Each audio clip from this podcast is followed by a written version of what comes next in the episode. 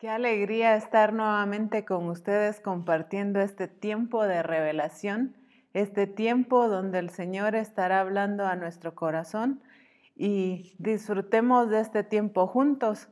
Eh, hemos estado viviendo a nivel misión cristiana del Calvario un tiempo tan glorioso. Acabamos de terminar un congreso, eh, como hemos dicho anteriormente, sin precedentes pero pues es porque el Señor nos lleva de gloria en gloria y cada congreso es el mejor, porque así es nuestro Dios.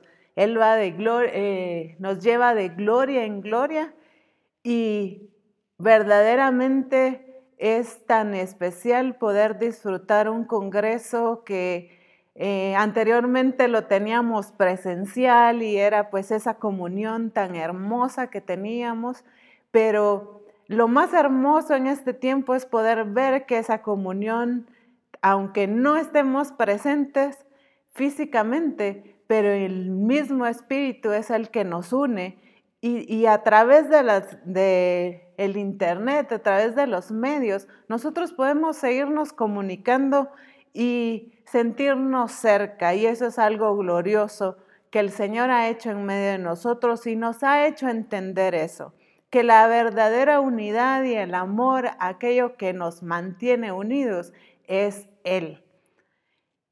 También el discipulado anterior eh, estuvo nuestra hermana Mari Ramos de Castillo y estuvimos eh, tocando el tema acerca de los diezmos, de las primicias y de las ofrendas.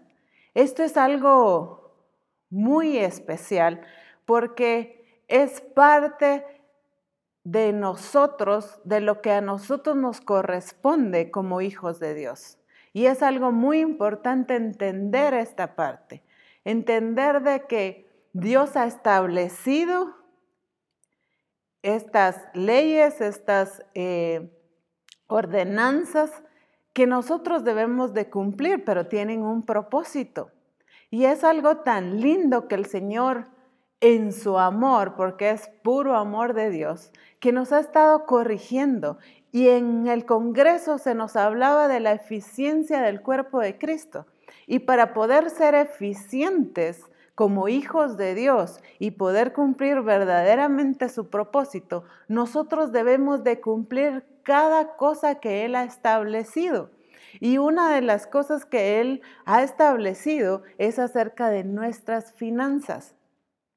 Es un tema que muchas veces eh, no nos gusta, hay mucha resistencia hacia este tema.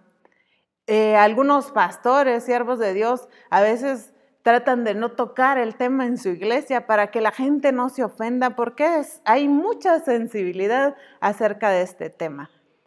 Pero saben una cosa, este tema o eh, estas eh, ordenanzas que el Señor nos ha dado es algo que el enemigo utiliza para detenernos. Y eso es lo que muchas veces no hemos caído como iglesia que esta es un arma que el enemigo utiliza para mantenernos, em, para estorbarnos, para paralizarnos muchas veces. Lo que es finanzas, como decía, es un tema a veces muy delicado porque pues se oye tanto, ¿verdad? De decir, es que los evangélicos solo dinero son, es que solo pedir, es que tanta cosa que incluso alguno de, de nosotros, bueno, no nosotros, sino algunos han dicho, pero realmente es entender que es parte de nuestra vida todas estas ordenanzas que el Señor nos ha dejado. Y entender que es para beneficio propio que el Señor lo ha dejado. Eh, hermana Mari nos estuvo hablando acerca y explicando acerca de los diezmos. ¿En qué consistían los diezmos? ¿Y cuál es el propósito de los diezmos? Y algo muy hermoso que veíamos era que los diezmos, las ofrendas y las primicias nos denotan a nosotros el reconocimiento que tenemos hacia Dios. Y eso es lo hermoso que, que cuando el Señor nos pide nuestras finanzas, cuando toca el área de finanzas, es porque Él quiere que nosotros nos mostremos a Él cuán importante es Él. Y estuvimos viendo algunos versículos donde nos decía, y vamos a, estarlos viendo también el día de hoy, que esta es la manera de nosotros hacia Dios, de demostrarle que Él es lo primero en nuestra vida. ¿Por qué? Porque las finanzas es un tema, como decía, muy sensible, ¿verdad? Para muchos y muy delicado porque es, bueno, y con que si yo doy mi diezmo, ya no me alcanza para pagar em, la luz o comprar comida o pagar el colegio, qué sé yo. Yo he escuchado personas que, y con las que yo he pues corregido de decirles, tienes que ordenarte y, dar tu diezmo. Y, y, me han contestado, pero ¿qué querés si no me alcanza? Es que no te va a alcanzar si tú no cumples con el Señor. Y esto no es solo con el diezmo, este es con todo porque hay varias ordenanzas que el Señor nos ha dejado. Si algo el Señor quiere vernos a nosotros es bendecidos, es prosperados, tanto que habla la escritura de, prosperidad, de prosperarnos, de, de, ser multiplicados. Y de hecho es algo que el Señor determinó desde el principio. En primer lugar es su naturaleza.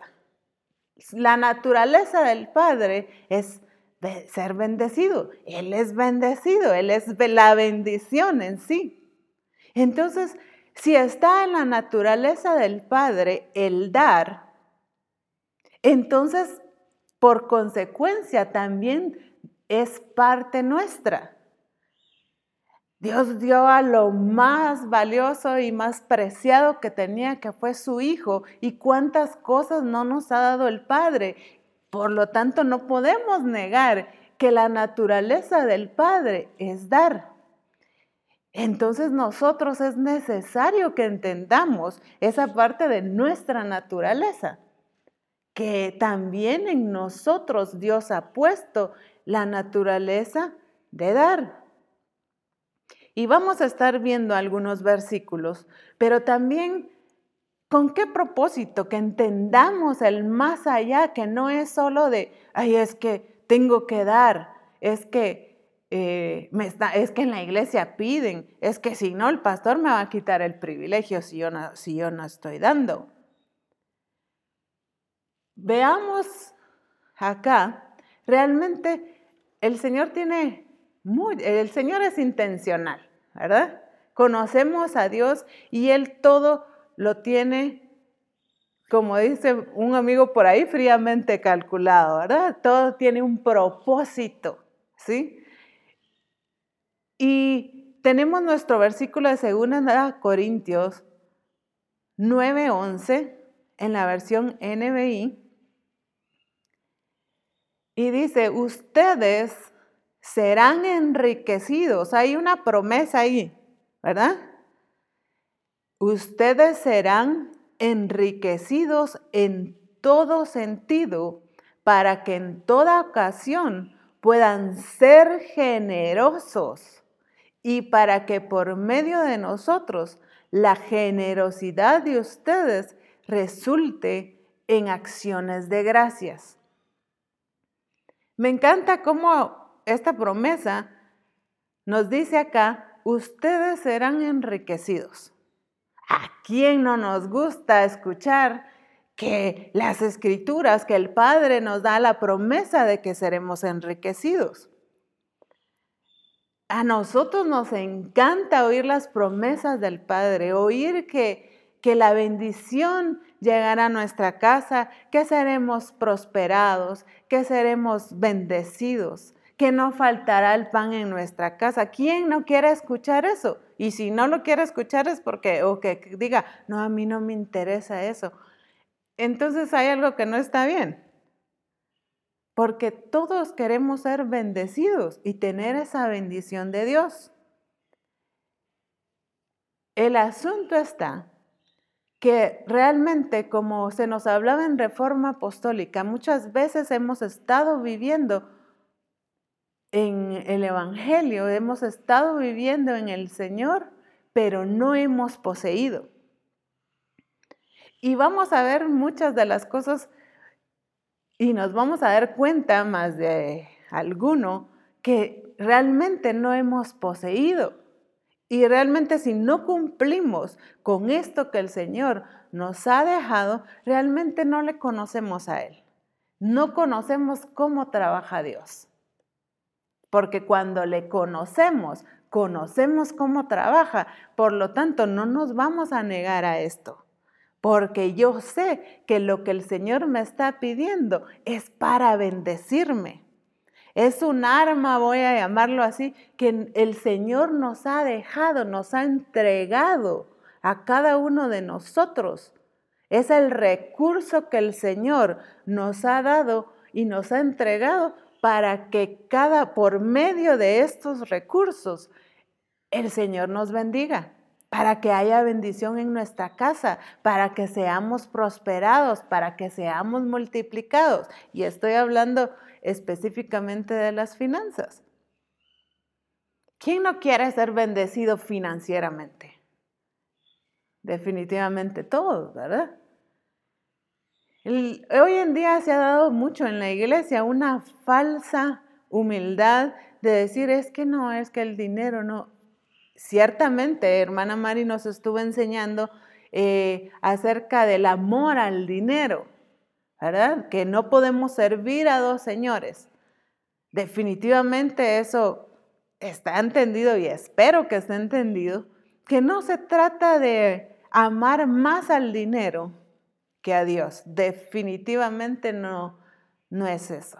Pero entendemos que las finanzas, que el dinero es necesario para sobrevivir, para vivir, pero también para disfrutar de una vida bendecida como el Señor ha establecido que lo hagamos.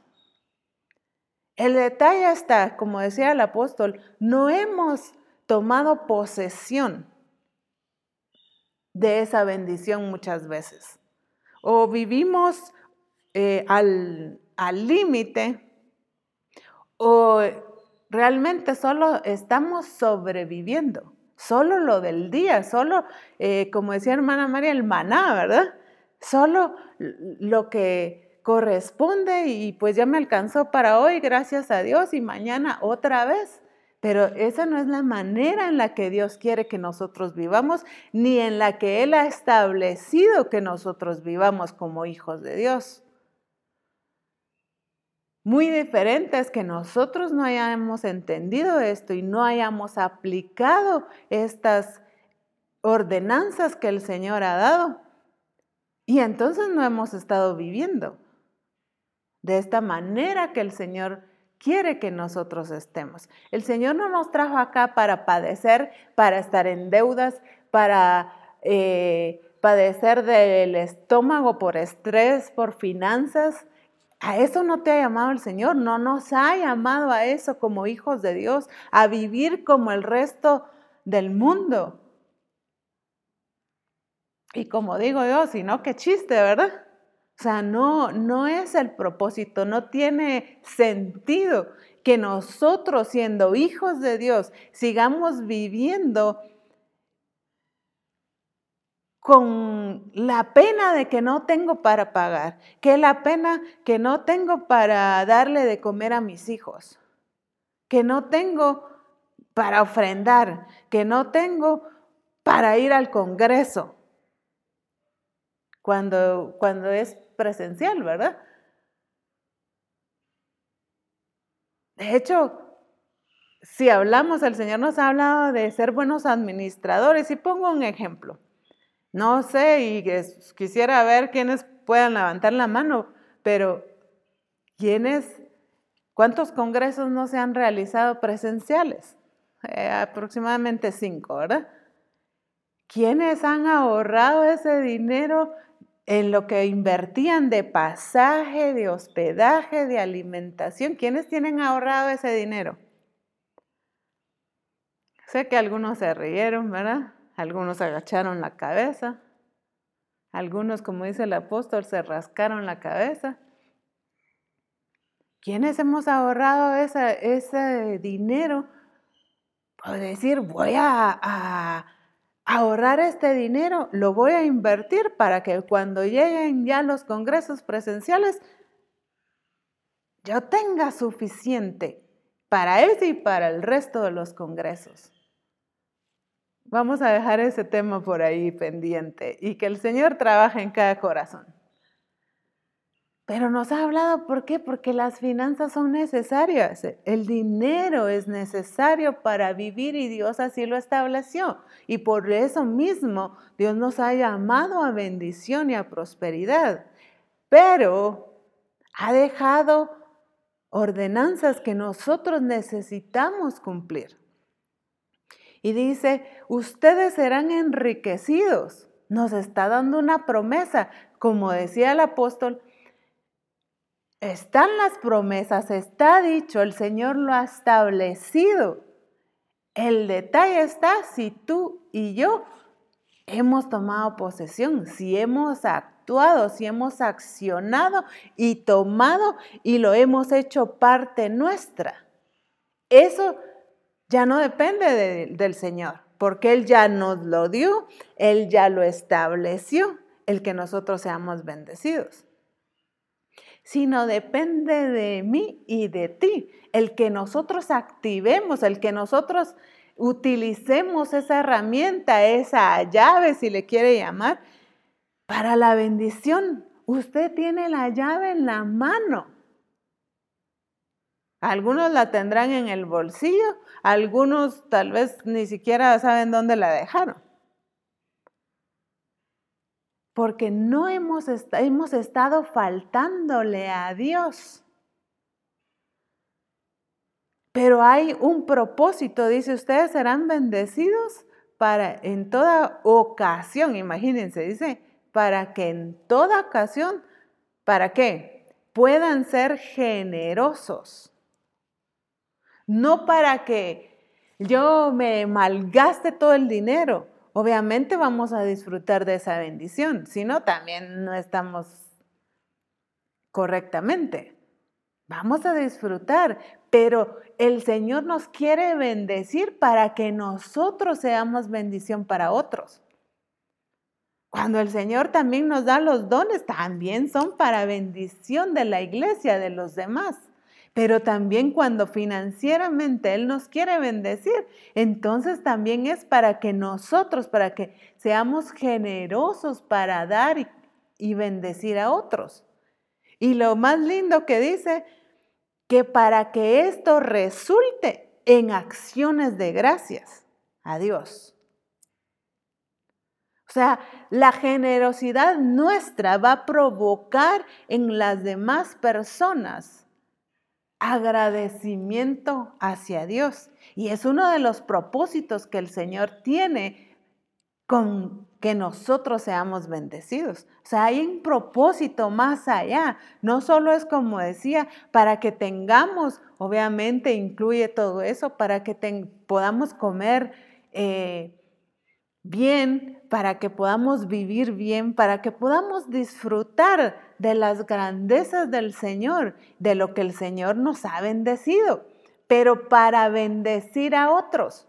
Es que yo tengo que entender, el Señor nos ha llamado y ha hablado tanto en Misión Cristiana del Calvario, de que de Misión Cristiana del Calvario van a salir muchos empresarios. Y todo el mundo queremos una empresa, queremos eh, tener un negocio próspero, ¿no es cierto?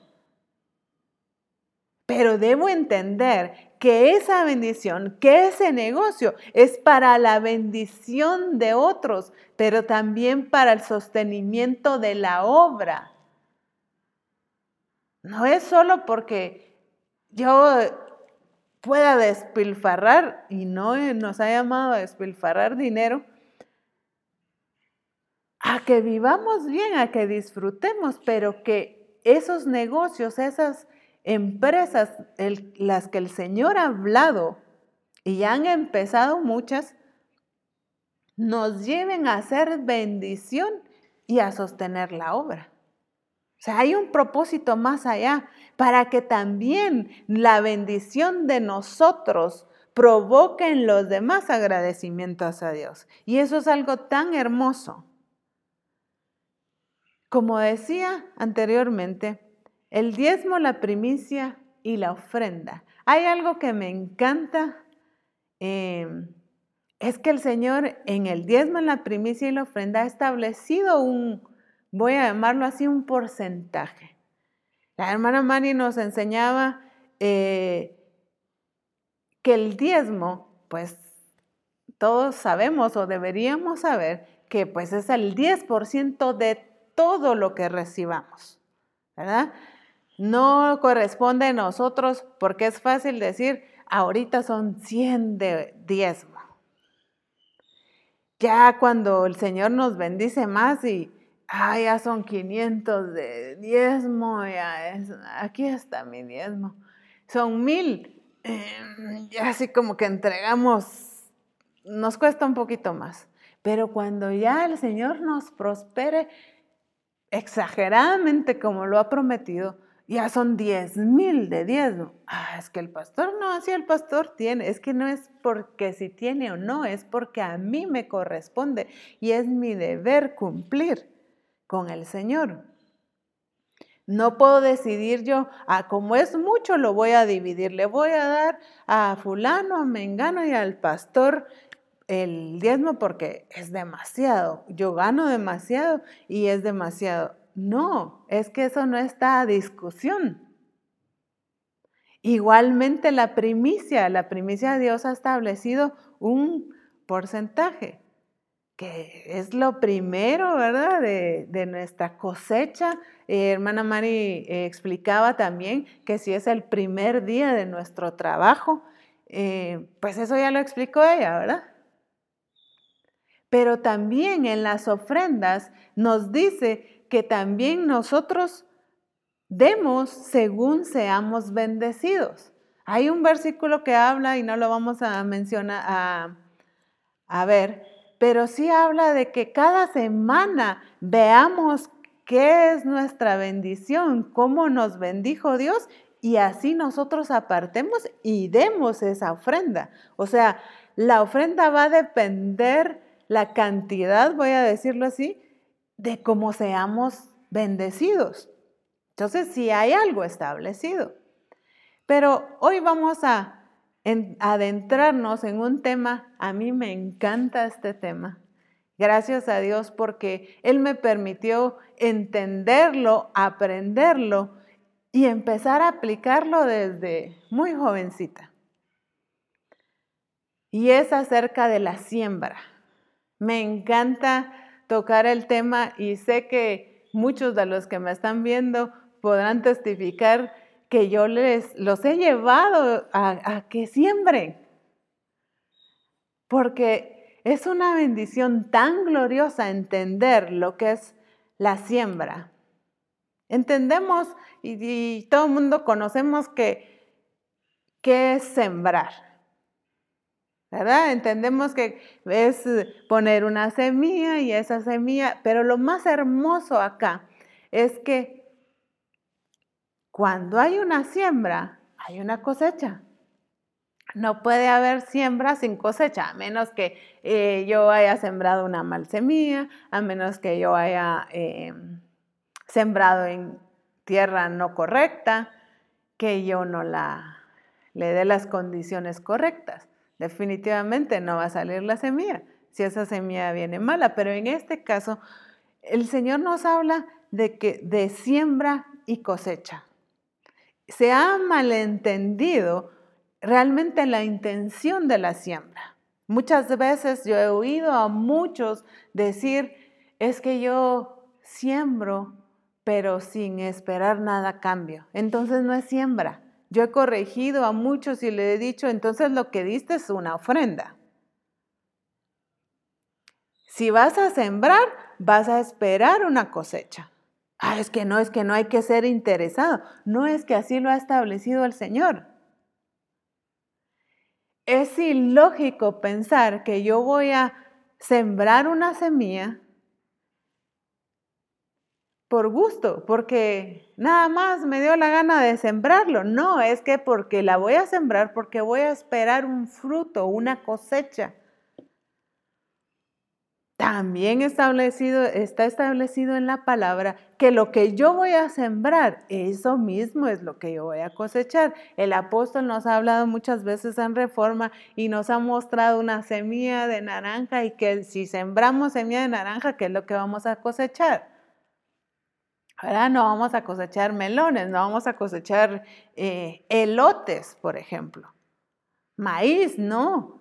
¿Por qué? Porque yo no sembré eso. Entonces debemos entender realmente qué es y cómo funciona la siembra. Que la siembra no es una falsa em, humildad, una falsa, eh, no es religiosidad de decir, no, yo, yo siembro, pero sin ningún interés. No es un interés de, de ser interesados, no sé cómo explicarlo, sino el hecho de el interés de que yo voy a sembrar porque esto me va a traer una cosecha. ¿Sí? Porque esto, esta es una llave, una herramienta, un arma que el Señor me ha dejado a mí para que yo utilice para ser bendecida. Como decía anteriormente, en los diezmos, en la siembra y en la ofrenda, hay algo establecido, una, un porcentaje, una proporción establecida. Pero en la siembra, y como les decía, a mí me encanta lo que es la siembra, en todo sentido, me encanta que esta lo voy a decir así para darme a entender. Depende de mí. Porque yo soy la que voy a determinar cuánto voy a cosechar. Obviamente el Señor ya ha establecido que la proporción de lo que yo siembro a lo que yo cosecho. Pero yo puedo aumentar o puedo disminuir esa bendición, esa cosecha. No es posible que yo vaya a sembrar una semilla a que yo siembre mil semillas y vaya a obtener la misma cantidad. Eso no es, no, no es la ley de la naturaleza, no es como Dios lo estableció. Entonces, la que voy a determinar qué tipo de cosecha, porque también depende qué semilla sembré, qué cantidad de cosecha voy a obtener, si es abundante, si es limitada, si es escasa, si es exagerada esa bendición. Entonces está en mis manos y está en tus manos determinarla. Si tú no has experimentado esta bendición, me encanta cómo el Señor cuando habla de los diezmos dice, probadme, cuando habla de dar, de los diezmos y las ofrendas, dice, probadme en esto. Yo no veo otro, otra escritura donde el Señor diga, probadme en esto. ¿Ya lo has probado? ¿En esto? Es que cuando nosotros somos fieles a Dios, entonces activamos, voy a decir así, esas bendiciones, porque ya están dichas, ya están dadas. Pero depende de mí el que yo cumpla estas demandas del Padre para que Él nos dé la bendición, nos, para que yo active esa bendición. Y entonces vemos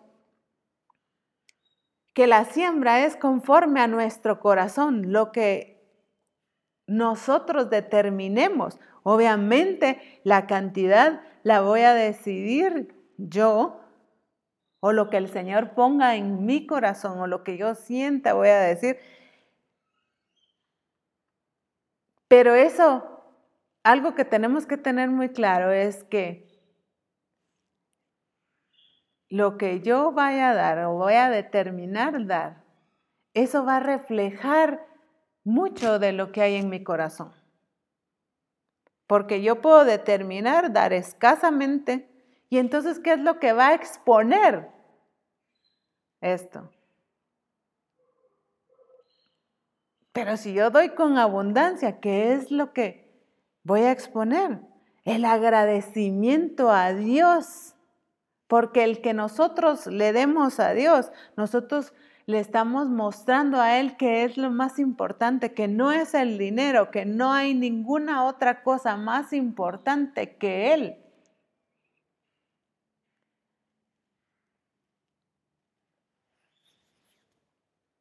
Vemos uno de los versículos que estuvimos viendo con hermana Mari en Proverbios 3:9 y dice, demuéstrale a Dios que para ti es lo más importante. Dale de lo que tienes y de todo lo que ganes.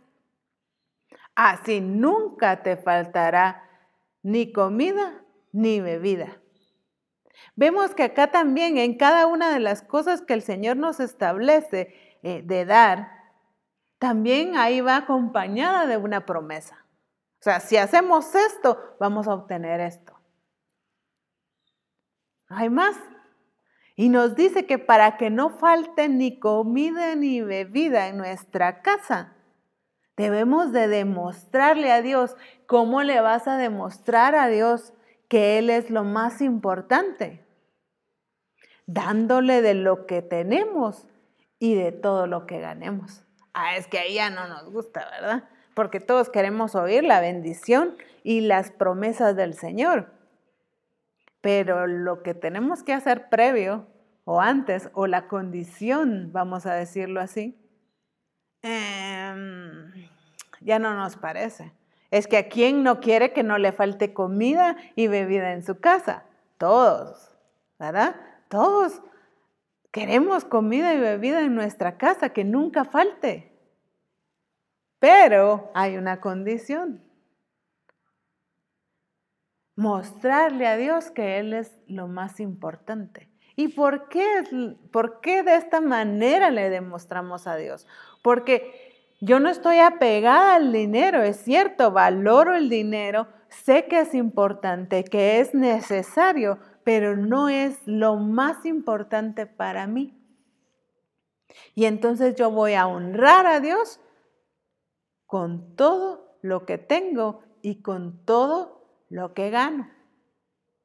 Porque eso le pertenece a Dios. A nosotros solo nos ha dejado como administradores. Y a veces ni buenos administradores que somos, ¿verdad? Pero es lo que el Señor nos ha estado corrigiendo como misión cristiana al Calvario, que nos corrijamos y debemos entender la intención del Padre. Desde hace mucho tiempo el Señor nos vino corrigiendo como misión en las finanzas, en que abriéramos negocios, en que emprendiéramos, en que fuéramos buenos administradores. Ahora caemos muchas veces en cuenta de lo que venía para este tiempo. que venía eh, una pandemia donde ha habido, el mundo ha pasado escasez, donde el mundo ha pasado limitación, donde muchos han perdido su trabajo. Y muchas situaciones que como hijos de Dios y como parte de Misión Cristiana del Calvario, que el Señor nos estuvo advirtiendo y corrigiendo, no debemos, no, este tiempo lo debimos haber pasado y espero que la mayoría lo haya pasado de esta manera. El que cumplió, el que se ordenó, el que administró correctamente, definitivamente no pasó igual que el resto del mundo, no ha padecido como el resto del mundo. Porque entonces no tendría sentido, ¿verdad? Pero por esa razón, porque decimos, es que nunca nos imaginamos, definitivamente, pues nunca nos imaginamos una situación como la que mundialmente se ha estado viviendo. Pero por eso mismo el Señor nos estuvo ordenando, llamando a ordenarnos, corrigiéndonos en las finanzas para que en este tiempo nuestras finanzas no fueran afectadas. Para que en este tiempo pudiéramos disfrutar de la bendición de ser hijo de Dios bendecido. Y no pasar y padecer como el resto del mundo. Si nosotros hemos padecido, pues entonces hay algo que, nos faltó, algo que no hicimos bien, hay algo que, que falló ahí, no fue el Señor, definitivamente. Hay algo que aún debemos de corregir.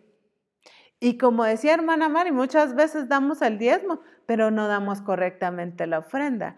Hay gente que lleva dando cinco quetzales, un dólar, desde que llegó a la iglesia, 20 años, 5 años, y sigue dando lo mismo. Yo no creo que el Señor no le ha, o entonces no, el Señor no lo ha bendecido, pues. Entonces no ha prosperado. Entonces también hay algo que no está correcto. Mientras que también nuestra ofrenda debe ir en aumento, así como la bendición. Si no estamos denotando que el Señor, estamos dejando a, Dios como mentiroso. Imagínense qué delicado cuando no entendemos y no accionamos correctamente. Porque entonces yo estoy diciendo, el Señor no me bendice porque cinco pesitos, cinco quetzales, un dólar, em, Solo eso mismo nos ha tenido, nos ha estado dando desde hace 20 años.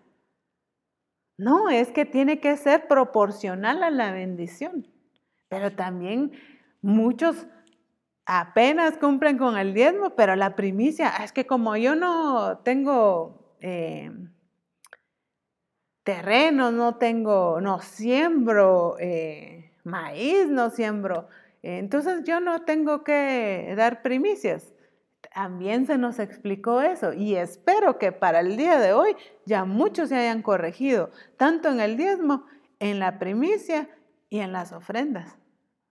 Y ahora en las siembras. Que entendamos verdaderamente, ¿sí?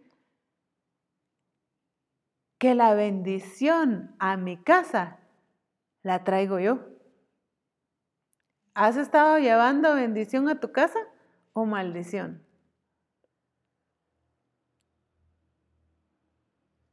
Te dejo un tiempo para que te respondas, aunque sea en tu corazón. ¿Has estado siendo el medio de bendición? Y como familia, cada uno debe llevar bendición a la casa. Cada uno debe ser prosperado como decía hermana María, ¿verdad? El diezmo no es como familia. Vemos a veces los sobres, familia tal. No, es que es, individual, la bendición es individual. Por lo tanto, la ofrenda es individual. Hay esposas que andan a la hora de la ofrenda con el esposo, que les dé. No, eh, no entonces, no, entonces es ofrenda del esposo, no suya. O a los hijos, ¿verdad? Les enseñamos que les damos. O sea, aparte que le dé usted para, para, algo que se compre y él determine de ahí sacar su diezmo y su ofrenda, debemos enseñarles. Pero incluso si no se lo decimos, ellos lo deben ver. ¿Qué estamos llevando a nuestra casa? ¿Estamos trayendo bendición? ¿Nos ha faltado comida? ¿Nos ha faltado bebida? Ah, no, yo más de algo hay en la casa, frijolitos, aunque sea.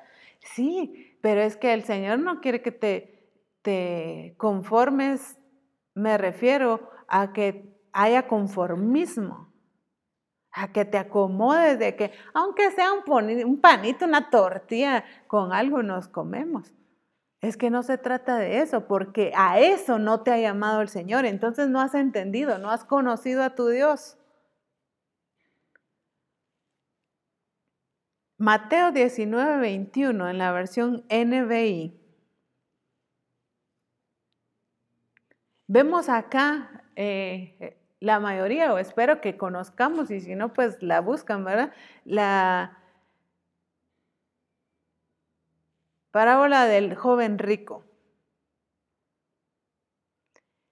Dice Mateo 19, 21, si quieres ser perfecto, anda, vende todo, vende lo que tienes y dáselo a los pobres y tendrás tesoro en el cielo. Luego ven y sígueme. El Señor no nos está diciendo acá que todos vayamos, vendamos todo y que hagamos esto. Pero sí nos está diciendo, cuando Él llega y le dice, yo todo lo he cumplido, y no se, y no se le niega eso, ¿verdad? Él había cumplido, había cumplido con, vamos a decirlo, con todo el resto, pero había una cosa que le faltaba.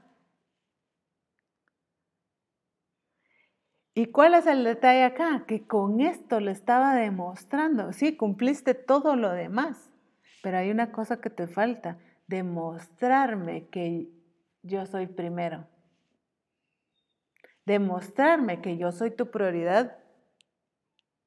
¿Y qué pasó acá? Este joven, pues definitivamente lo que hizo fue mostrarle al Señor que el dinero era más importante que el mismo Señor. ¿Y cuántos de nosotros hemos estado viviendo un evangelio, voy a decirlo así, incompleto? No disfrutando de eso glorioso que el Señor tiene para nosotros, de esa bendición, de esa prosperidad, de esa abundancia en nuestra casa. ¿Cuántos no hemos estado disfrutando de eso? Por simplemente, no simplemente, ¿verdad? Pero voy a decirlo de esta manera, por el hecho de no reconocer que Dios es primero. Porque nosotros le demostramos a Dios a través de nuestras finanzas que Él es lo primero en, nosotros y no es el dinero.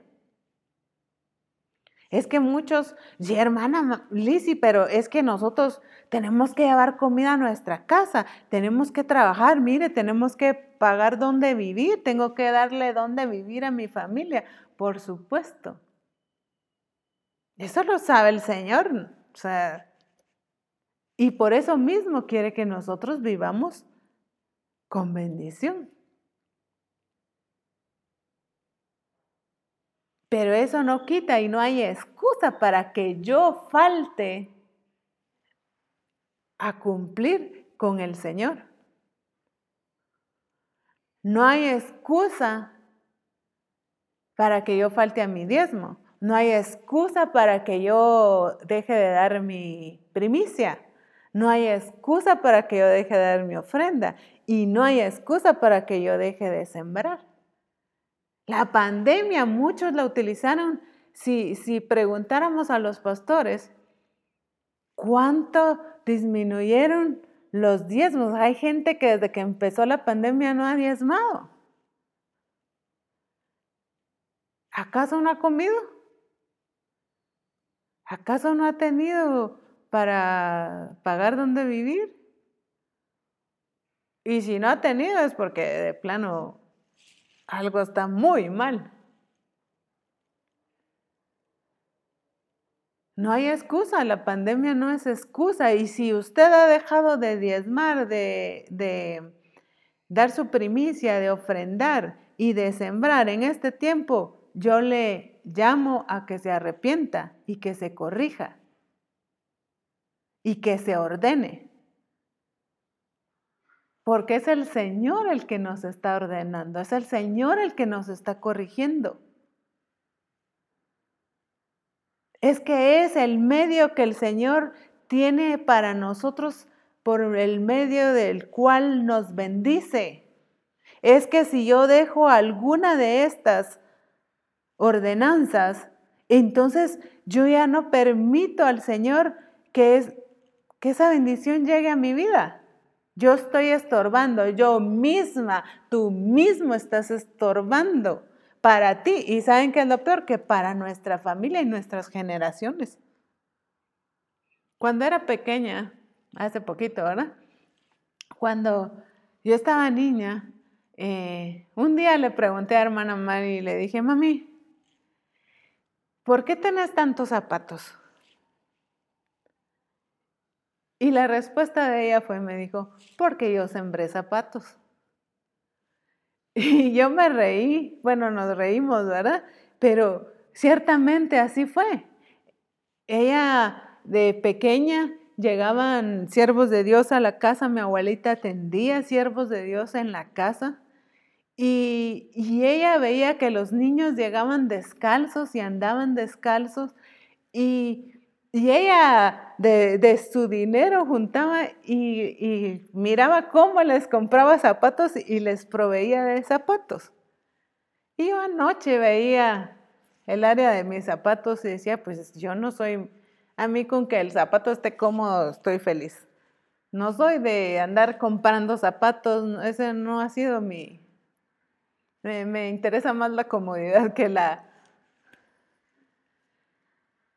Pero yo veía, dije, ¿por qué tengo tanto zapato? Y me reía porque dije, yo estoy alcanzando la bendición de, de, de mi mamá, porque ella sembró zapatos, ella ha tenido abundancia de zapatos, pero yo también he alcanzado esa bendición. Y el Señor hablaba en mi vida y me decía, pues es que así ha sido todo, así es. Lo que yo haga o deje de hacer va a repercutir no solo a mi vida, a mi familia, a los que están cerca, sino a mis generaciones. ¿Qué es lo que estás trayendo tú a tu vida, a tu familia y a tus generaciones? ¿Estás trayendo bendición? ¿Estás trayendo abundancia? ¿Estás abriendo las compuertas de los cielos? ¿O ha sido el problema? ¿O has traído escasez? ¿O eres el que está trayendo limitación? Es que la, escritura nos habla de que cuando nosotros diezmamos y damos al Señor, dice que el Señor detiene al devorador. ¿Qué quiere decir esto? Que si yo dejo de diezmar si yo dejo de darle y cumplirle al Señor con lo que me corresponde, entonces, ¿qué es lo que yo estoy haciendo? Diciéndole al devorador, pasa adelante, mi casa es tuya, mis hijos son tuyos, mi negocio es tuyo, se lo estamos entregando en sus manos. Entonces, el Señor no está deteniendo al devorador. Muchas veces no entendemos por qué pasan tantas circunstancias en nuestra vida y decimos, pero es que si yo todo lo estoy haciendo bien, según yo, pero no he caído en cuenta que en algo le estoy fallando al Señor. Analiza y espero que el, Espíritu Santo sea el que esté redarguyendo y hablando a tu corazón y a tu entendimiento hoy haciéndote entender o caer en cuenta en qué es lo que tú has estado fallando. En qué es lo que tú has estado dándole y abriéndole las puertas al enemigo, al devorador, para que venga y ataque tu familia, para que ataque tus finanzas. Es que es hora de que nosotros pongamos un alto al devorador en nuestras vidas aquello que nosotros abrimos puertas. Pues es fácil, empieza a accionar, empieza a corregirte, empieza a ordenarte y empieza a cumplir con lo que te corresponde. No puedes faltar a ninguna de estas. Ni porque es que como diezme ya no voy a sembrar, ni porque esto ya no voy a ofrendar, o es que ya para la primicia ya no me alcanzó. No. Es que si yo doy prioridad a todas estas cosas, la bendición de Jehová estará y no faltará en tu casa. No le faltará a tu familia, porque es una promesa del Señor. Es algo que Él ya estableció y Él no se va a retractar de ninguna manera, a menos que yo abra puertas y deje entrar al devorador. Pero eso ya no depende del Señor, depende de mí. Entonces es necesario que nos corrijamos y no porque, ay, quieren tener dinero, no porque, ay, de plano saber qué tanto se compran. Si tienes esa mentalidad, espero que el Señor trabaje en tu vida y te corrijas y cambies tu mentalidad. Eh, es necesario que cambies tu mentalidad. Porque entonces no has entendido y repito, no has conocido a tu Dios. ¿Y cuál es la intención del Padre? De que nosotros vengamos y le demos a Él y le demos a otros que haya generosidad en nuestras vidas.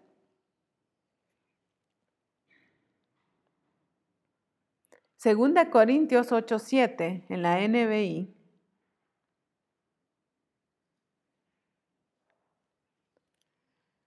Dice, pero ustedes, así como sobresalen en todo, en fe, en palabras, en conocimiento, en dedicación y en su amor hacia nosotros, procuren también sobresalir en esta gracia de dar.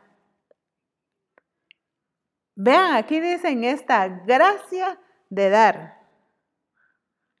Y acá el dar lo pone al mismo nivel de la fe. Ay, hermana Alicia, pero ¿cómo va a creer? Pues sí, así lo pone.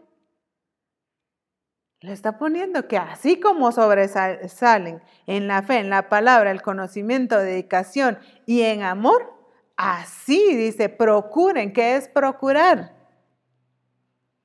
Dedicarse, ponerle atención, cumplirlo pues. Procuren también, dice, sobresalir en esta gracia de dar. O sea que el dar no es menos que la fe, no es menos que las palabras, que el conocimiento, que el amor, sino es parte de un todo, es algo integral. Como decía el apóstol en Reforma, la vida en Cristo es integral, debe ser integral. Y por eso el Señor nos corrige en todo sentido. Hay una ley que dice el que siembra cosecha. Esto pues es en todo. Obviamente también va en las finanzas, pero este es en todo, el que siembra cosecha, o sea, esa es la ley. ¿Qué es lo que tú estás sembrando? ¿Estás sembrando la gracia de dar? ¿O estás sembrando, como decía, trayendo escasez, trayendo limitación? Disculpen que lo diga tan feo, pero está siendo estorbo para tu familia, pero es la realidad. ¿O qué es lo que estás trayendo a tu familia? No es solo para ti, es para tu familia y tus generaciones. Ah, es que algunos dicen, es que es mi vida, a déjenme vivir como yo quiero. Sí es tu vida, pero hay una responsabilidad que tú tienes para con los demás y es tu familia y tus demás generaciones y todo aquel que esté cerca de ti. Tu vida impacta, quieras o no, para bien o para mal, va a impactar. Pero qué bueno que sea correctamente y que impactemos correctamente como Dios quiere que lo hagamos. Que atraigamos esa bendición, que así como yo he cosechado zapatos, también he cosechado muchas cosas, ¿verdad? De las que mis padres han sembrado. hemos entendido también el hecho que mi abuelita recibiera siervos de Dios, les diera alimentación. Ella tenía sus gallinas, ella sembraba eh, sus eh, hierbas o tenía ahí sus cosechas para poder atender a los siervos de Dios. Y nosotros veíamos, eh, platicábamos con hermana María el otro día y con el apóstol y decíamos, esa bendición nos ha alcanzado a nosotros, porque también nosotros pues mis papás también han recibido siervos de Dios a lo largo de los años. También se les ha dado alimento. ahora yo tengo la bendición de recibir a los siervos de Dios en mi casa y soy bendecida por eso.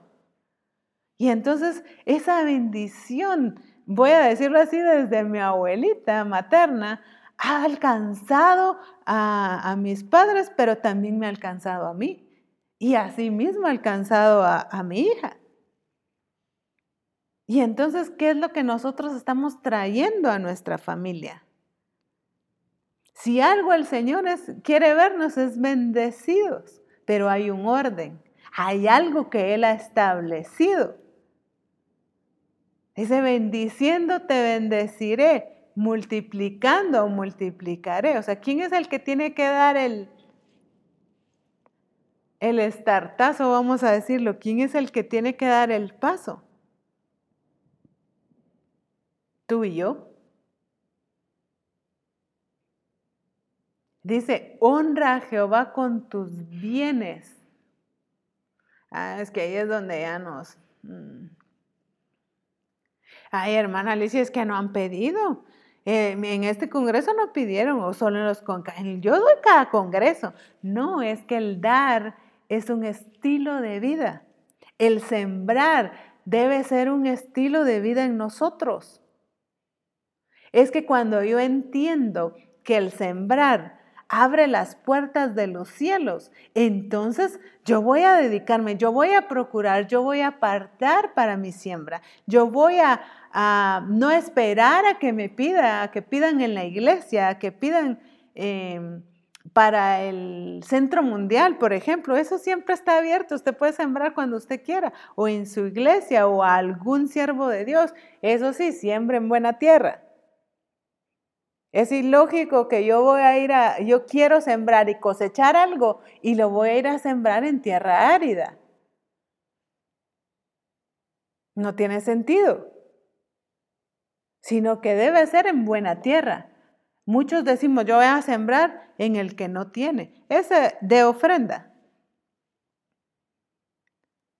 Pero cuando quiere sembrar, usted debe sembrar en buena tierra, en tierra que sea próspera, en un siervo de Dios que usted vea próspero. Ay, pero si ya tiene, es que no es por dar, es porque yo voy a aprender a escoger buena tierra para que esa cosecha sea abundante en mi vida.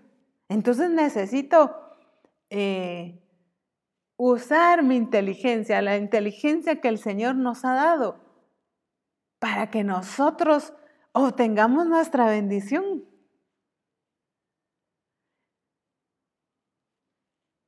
Primera Corintios 16, 29.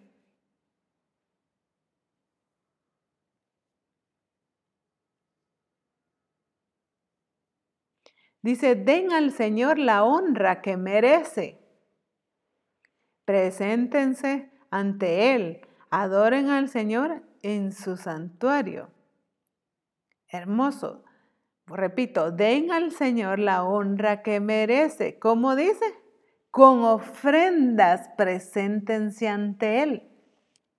¿Y cómo nos presentamos nosotros? Con quejas, con aflicción, con eh, que necesito llenarme como si me vacío toda la semana y cuando llego al templo, cuando estamos presencial, ¿verdad? Eh, ah, es que qué rico, me vengo a llenar. No, es que dice cuál es la manera en que debemos presentarnos ante Él, dándole honra y la honra que merece con ofrendas preséntense ante Él.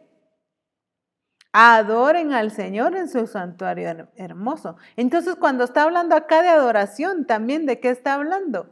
Que cuando yo ofrendo, cuando yo me presento al Señor con ofrenda, con, cuando yo doy al Señor mi diezmo, mi primicia, mi ofrenda, cuando yo siembro, entonces yo le estoy dando adoración porque está hablando acá de presentar ofrendas, que nos presentemos y, y, adoremos al Señor en su santuario hermoso. Entonces la ofrenda, el dar, el cumplir con lo que me corresponde, de esa manera yo le estoy adorando a Él.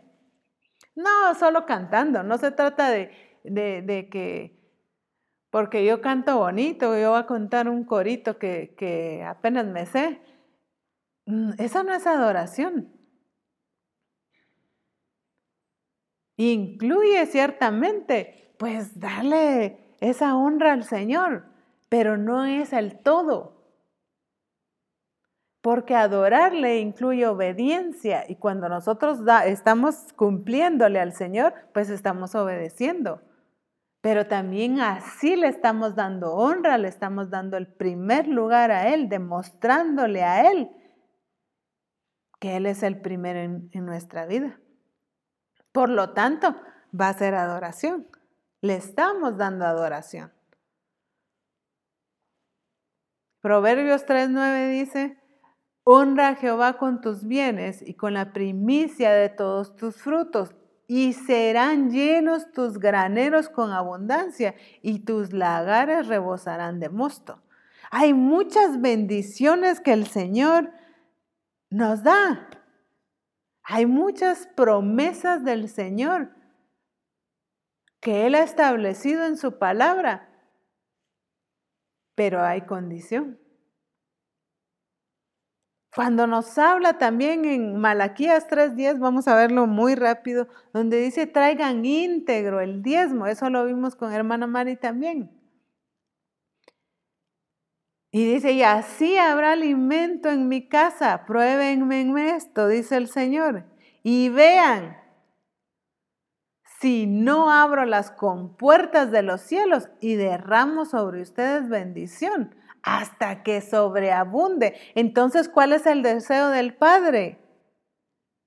Que las compuertas de los cielos sean abiertos para nosotros y derramados sobre nosotros bendición hasta que sobreabunde.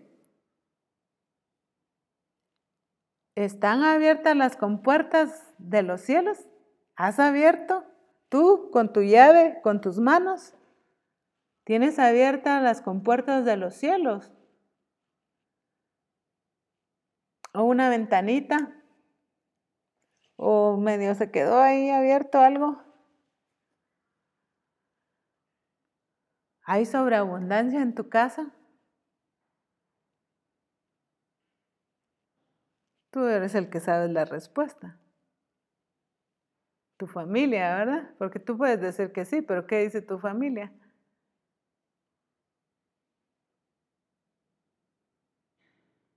Le estás cumpliendo al Señor y si no, es tiempo que nos ordenemos.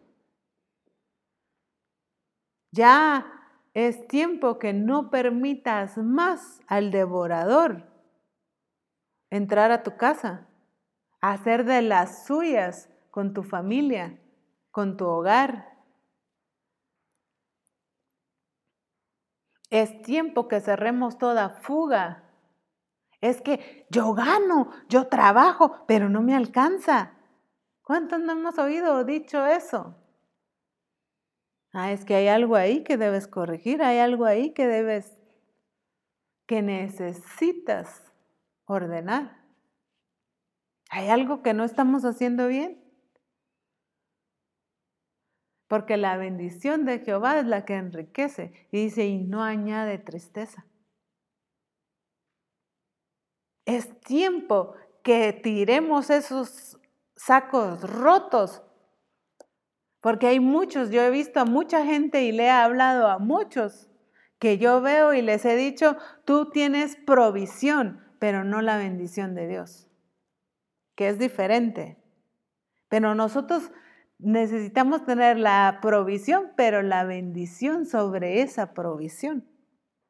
Y esta pasa cuando nosotros cumplimos. Puedes tener un trabajo donde tú ganes y decir, es que yo gano suficiente. Pero posiblemente esa provisión no tiene bendición. Y hemos experimentado muchas veces que, que cuando es la bendición de Dios, con menos dinero puedes hacer mucho más. Posiblemente antes ganaste mucho más, pero ahora que has entendido y le has cumplido al Señor, tal vez ganas menos, pero tienes más. Es que eso no es la lógica humana, pero sí lo que Dios ha establecido.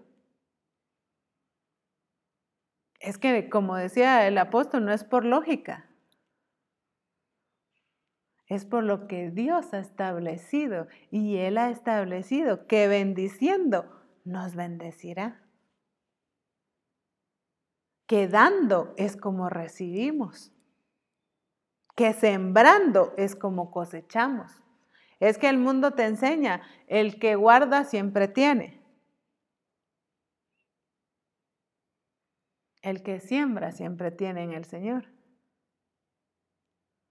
Y el que cumple con cada una de estas ordenanzas. Siempre vas a tener y en abundancia, porque esa es la promesa del Padre y Él no falla. Y yo he experimentado a lo largo de mi vida y ha sido un estilo de vida que yo aprendí y he conocido a mi Dios. Y los que me conocen y están cerca de mí pueden testificar. Y gracias a su misericordia yo entendí eso y he disfrutado la bendición, la provisión de Dios. Pero también esa bendición ha servido para atender a siervos de Dios, para hacer de bendición para alguien más, para poder dar. Y eso es algo que no puede explicarse más que a que tú mismo lo vivas, lo experimentes y conozcas a tu Dios en esto. Dice, probadme en esto. Corrígete, corrige, ordena tus finanzas, ordena cada parte, pero tiene que ser algo que nazca de ti, tiene que ser algo que cuando tú estás en el orden correcto, cuando tú conoces a tu Dios, van a ser de ti, natural, nada forzado.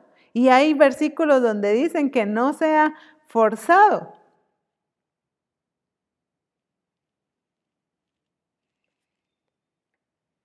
En 1 Corintios 29, 14.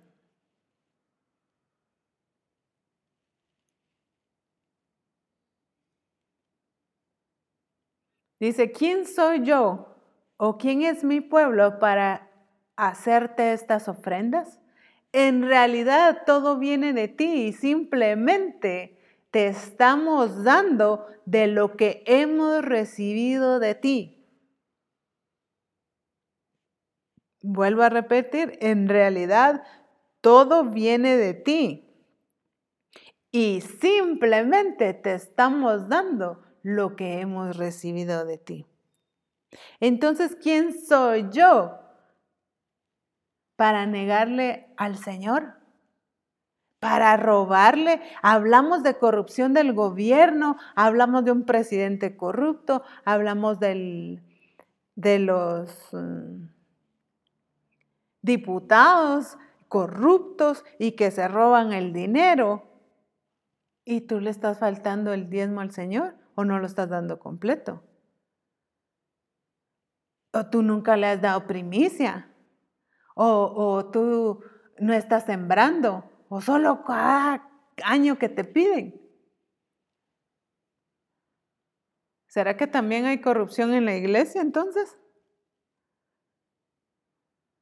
Sí, es que se roban el dinero del gobierno. Entonces también hay gente que se está robando el, el dinero en la iglesia o a Dios.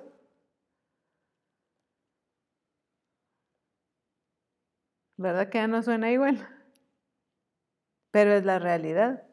Cuando nosotros faltamos a alguno de estos leyes que el Señor ha establecido, entonces le estamos faltando a Dios.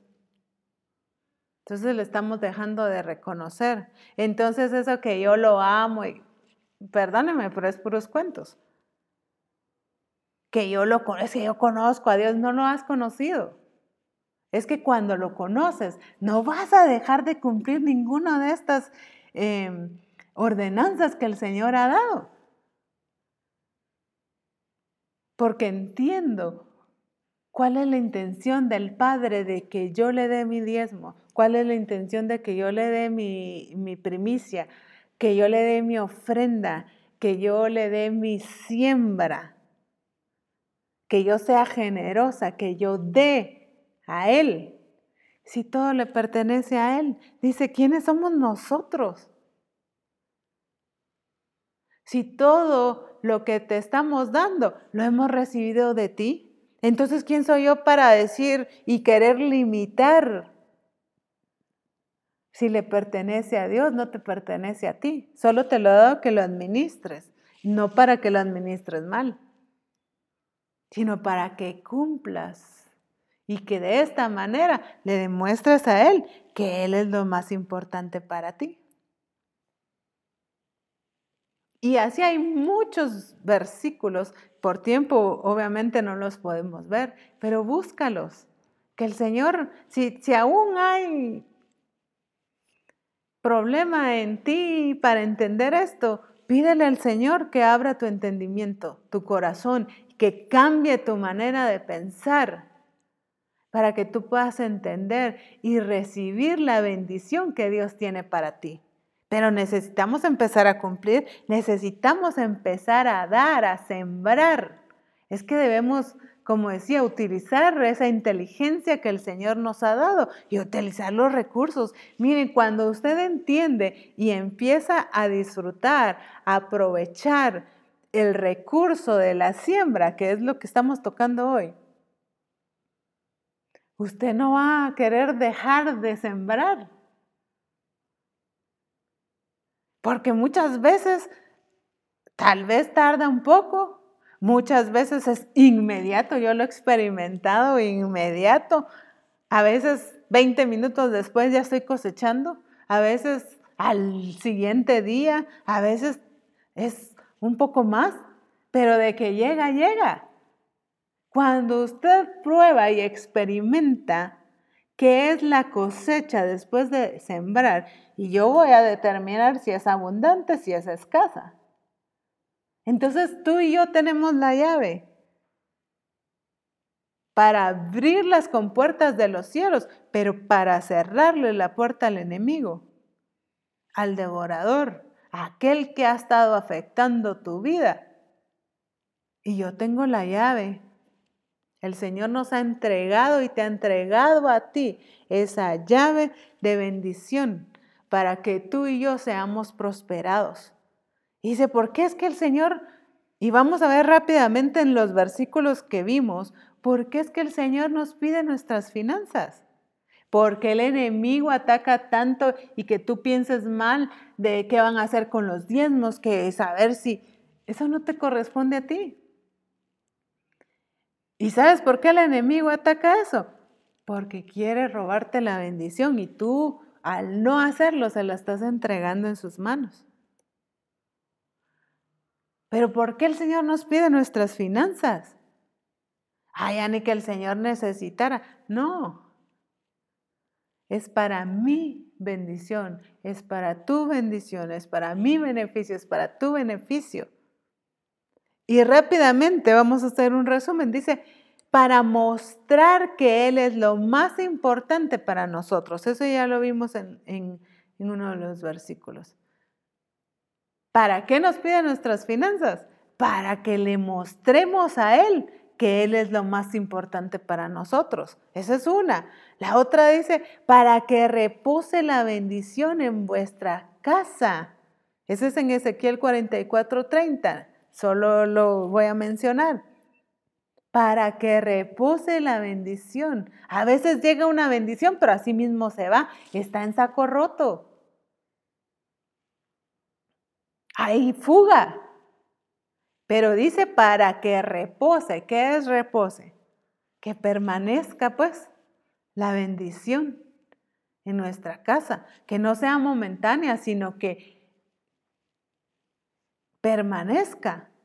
¿Para, que, ¿Para qué otra? Para bendición nuestra, que tengamos muy buena cosecha, porque siempre se cosecha lo que se siembra. Eso es Gálatas 6, 7. Para que no nos falte comida ni bebida, ese lo tocamos, Proverbios 3, 9. Para que tengamos abundancia en otras versiones. La otra dice, para que sean abiertas las compuertas de los cielos y la bendición sobreabunde y sea reprendido el devorador. En unas dice que va a, a quitar el saltón y las plagas, todo aquello que llega a quitar, a comerse y a robar la bendición. Entonces, consideramos todavía, ¿para qué voy a diezmar? Es que todas estas son las bendiciones. Porque en realidad dice, todo viene de Él y simplemente le estamos dando lo que hemos recibido de Él. O sea, gratitud. Porque cuando yo le doy al Señor, es por gratitud. Y Él ve la intención porque en realidad dice, eh, todo viene de Él, para que nuestra generosidad provoque acciones de gracias a Dios en otros. Y así hay muchas más que por el tiempo no mencionamos. Hay muchas promesas que ya mencionamos que el Señor ha hecho y ha determinado y ha establecido para nosotros. Eso ya está escrito, ya está establecido. Y no hay pierde cuando nosotros lo cumplimos. Así que yo hablo a tu corazón hoy y que tú, si tú has entendido qué es la siembra y lo has experimentado, que lo sigas haciendo, que busques las formas de hacerlo, que, que tú provoques el hecho de tu bendición, porque está en tus manos. Y que ya cierres las puertas, que le eches llave al enemigo para que no pueda entrar a tu casa. Y que no seas tú el, que abra esa puerta al enemigo, faltándole a Dios. Así que el Señor nos ha dejado herramientas, nos ha dejado armas, nos ha dejado... Em, la llave, como decíamos, para darnos a entender de estas bendiciones. Y algo claro que debemos tener es que si algo quiere el Señor es vernos bendecidos, prosperados, con abundancia, que no nos falte cosa alguna. Y Él nos ha dejado el recurso, que es el dar, por gratitud, por amor a Él, demostrándole a Él que Él es lo más importante en nuestra vida. Así que es tiempo de que te corrijas, que ordenes y que empieces. Y si lo has hecho, qué bueno, síguelo haciendo, hazlo aún más. Y si quieres cosecha abundante, tienes que dar una siembra abundante, esa es la ley. Así que yo te bendigo y declaro la gloria de Dios en tu vida, pero declaro que de hoy en adelante, si tú has faltado algo de estas ordenanzas, que te corrijas, que empieces ahora y verás la gloria de Dios porque Él así lo ha dicho. Y Él no miente. Si hay algo imposible para Dios es que Él mienta y que Él no cumpla. Dios te bendiga, Misión Cristiana al Calvario, mujeres de Dios hombres de Dios que nos han estado escuchando, les bendigo y a accionar. Y esto no es la bendición, no es por orar, es por accionar, es por dar. Así que busca tu bendición, pelea por tu bendición, acciona y pon por obra lo que Dios hoy nos ha dado. Dios te bendiga.